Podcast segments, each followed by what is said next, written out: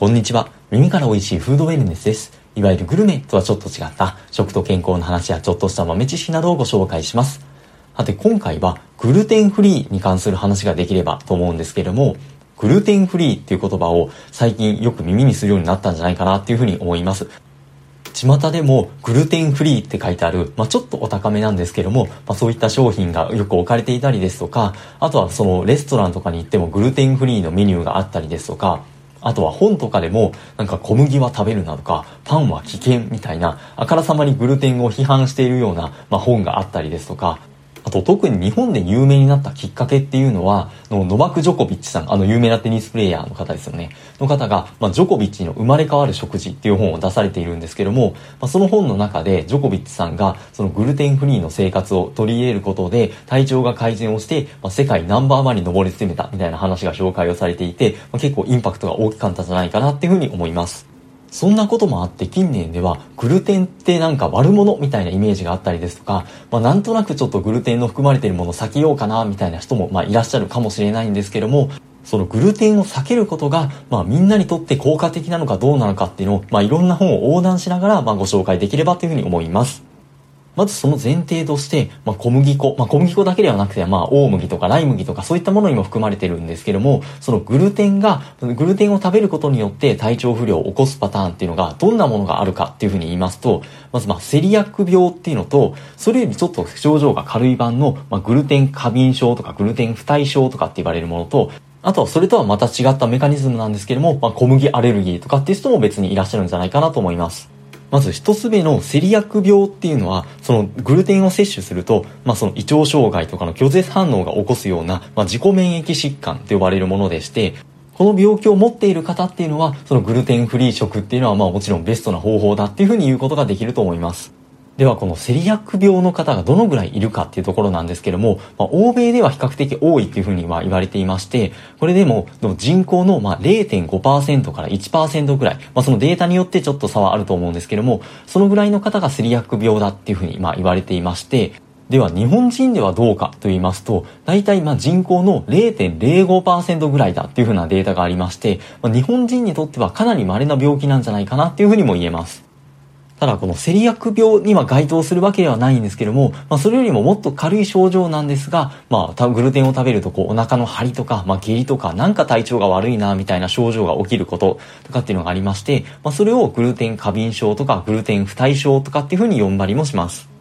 そもそもこのグルテン不対症とか過敏症とかっていうものが存在するのかどうかっていうのは疑問視されていたところもあるんですけども、ただ実際にこうグルテンフリーの食事とグルテンを含まれている食事とかっていうのをまあわからないように食べてもらって、でもグルテンを食べた、食べた場合っていうのが明らかに症状が悪くなったっていう症状を示す人が、まあちょっと一部いたとかっていうふうな実験結果がまあ出たりもして、やはりセリアック病ではなくても、このグルテンを食べることで体調不良をきたすような人がいるんじゃないかっていうふうに言われています。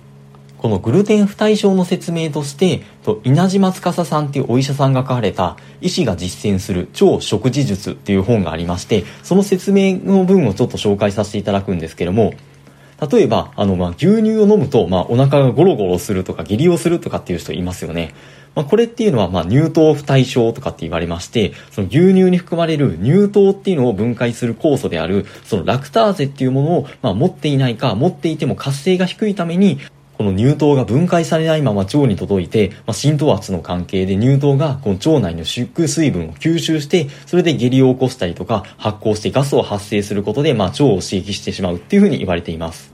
日本を含む東アジアの人とかっていうのは、まあ、その程度の差はあれど、この乳糖不対症っていうのを持ってる人非常に多いっていうふうに言われていまして、ただでもこれっていうのは牛乳自体が、まあ、その悪いとかっていうわけではなくて、牛乳の中の乳糖を分解する酵素がないために不調が生じているっていうふうなものになっています。それ以外にも、例えばお酒とかでも、もう全然お酒が飲めないとかっていう人とか、あとはお酒にめっちゃ弱いんですっていう人がいると思うんですけども、まあ私もそうなんですけども、まあこういう人っていうのは、アルコールの代謝物であるアセトアルデヒドっていうものの分解コースが生まれつき持っていないか不十分であるために、まあその体質的にお酒が受け付けないっていうふうに言われています。これと同じような感じで、まあ、グルテン不対症の方っていうのは、先ほどの牛乳の、まあ、その乳糖と同じような感じで、小麦粉に含まれる、そのグルテンを分解する酵素がないために、それが吸収されないまま腸まで届いて、そこで水を蓄えて下痢になったりとか発酵して腸を刺激してしまうっていうふうに言われています。なので、この本の中でも、まあ、お酒に弱い人を、あの、下戸とかって、あの、下に扉の塔っていうふうに書くと思うんですけども、乳糖不対症の人は牛乳下戸。で、まあ、グルテン不対症の人は小麦下戸っていう風にも呼べるんじゃないかっていう風に表現されていて、まあ、ちょっと面白いなと思いまして、ここで紹介させていただきました。ちなみに3つ目に挙げていた、まあ、小麦アレルギーっていうのは、まあ、いわゆるアレルギーなんですけども、これはその異物を追い出すための体の防衛反応が過剰に働くために起こるもので、先ほどのその不対症とは全く異なる仕組みです。それでは、このセリアック病まではいかない、このグルテン不対症って呼ばれる人が、まあ、実際どのぐらいいるのかっていうのが、まあ、気になるところではあるんですけども、と、食事のせいで死なないためにという、マイケル・グレガーさんという方が方が書いた本で紹介されている文献によると、まあ、ここでは、あの、グルテン過敏症っていうだけではなくて、まあ、そのグルテンが原因じゃない小麦に反応しているんじゃないかっていうふうな意味で、小麦過敏症っていう表現がされているんですけども、その推定患者数は、まあ、100人に1人ちょっとっていうふうに言われていまして、なので、まあ、セリアック病よりも同じかやや多いぐらいで、なんで、まあ、セリアック病と含めても、ま、その全体の約2%ぐらいの人しか該当しないっていうふうなことになります。この2%っていうのが、まあ、多いと捉えるか少ないと捉えるかっていうのは人それぞれだと思うんですけども、ではこれ日本人については、まあ、その少なくともセリアック病の方は、もう0.05%ぐらいしか該当しないっていうふうにまあ言われています、言われていますしまして、そのグルテン不対症っていうのも、まあ、その1%同じぐらいいるのかどのぐらいいるのかっていうのは果たしてわからないところではあるんですけども、仮に1%存在するんだとすると、まあ、人口1億2000万人だとして、まあ、120万人の人がこれに該当するってことはあるので、まあ、確率としてはありえないってことはないんじゃないかなっていうふうにも捉えられます。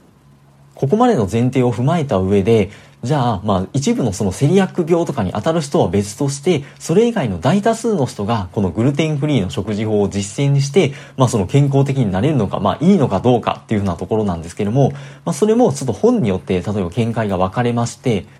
例えば、津川祐介さんという方が書かれた、世界一シンプルで科学的に証明された究極の食事っていう本によると、近年ではこのセリアック病とかじゃない人も、まあ、その健康に良さそうっていうイメージからこのグルテンフリーを実践している人っていうのが、まあ、特にアメリカとかでは増えつつあってビジネスの観点からも新たな成長分野として注目をされているところではあるんですけども確かにマウス実験とかでそのグルテンを投与することで炎症が起きたりですとか逆にグルテンを制御することで糖尿病を予防することができたみたいな結果でもあったりはするらしいんですけども一方で人間においてはこのグルテンが健康に悪影響を及ぼすという科学的根拠はないっていうふうに言っています。むしろこの本の中では2017年にイギリスで発表された、まあ、研究結果の話が載っていまして、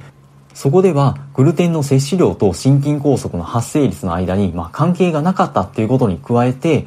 グルテンを含むような穀物って、まあその小麦とか大麦とかライ麦とか、割とその未生成とかの状態で食べられるようなものとかっていうのも多くあるので、逆にグルテンを下手に避けようとすると、未生成の穀物と、まあ、それに含まれる食物繊維の摂取量が減ってしまって、その代わりに、その生成された、まあ、その糖質の摂取量が増えてしまうんじゃないかっていうふうにも考えられているので、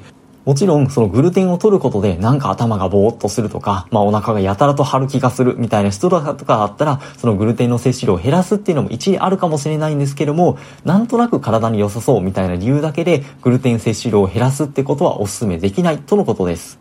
続いて先ほども出てきた食事のせいで死なないためにっていう本でもその一般の人についてはグルテンフリーの食事は推奨しないっていう風にまあなっていましてもしグルテンフリーダイエットを実践して体調が良くなったみたいなことがあったとしたら、それはまあ例えば小麦って菓子パンとか、まあ、あとはまあお菓子とかケーキとか、まあジャンクフードとかも含めていろんなものがまあ小麦粉製品としてあると思うんですけども、そういったそのジャンクフードとかの摂取量が減ったおかげなんじゃないかっていう風な可能性も高いっていう風に言っています。確かにそれも一理ある気がしますし、副次的効果として、まあそのグルテンフリーの効用っていうのはそういう意味ではあるかもしれません。あとは例えばイリカ・アンギャルさんの本。まあ、エリカ・アンギャルさんご自身もそのグルテン過敏症らしいんですけども、まあ、そのやっぱり小麦製品でなんか気になるなっていうことがあるんだとすれば、例えば2週間小麦粉立ちをしてみて症状が改善されるかどうかっていうのを見てみるのもいいんじゃないかっていう風な話もされています。といった感じで本によっても見解がまちまちだったりですとか、あとは一部しか紹介できてないですし、あとは最終的に個人の判断にはなるので、まあご参考程度にはなるんですけれども、もしもお詳しい方いれば教えていただければと思いますし、まあこのチャンネルもよろしければ引き続きフォローとか良かった放送回、いいねなどしていただけますと幸いです。引き続き素敵なフードレンスライフをお過ごしください。本日もありがとうございました。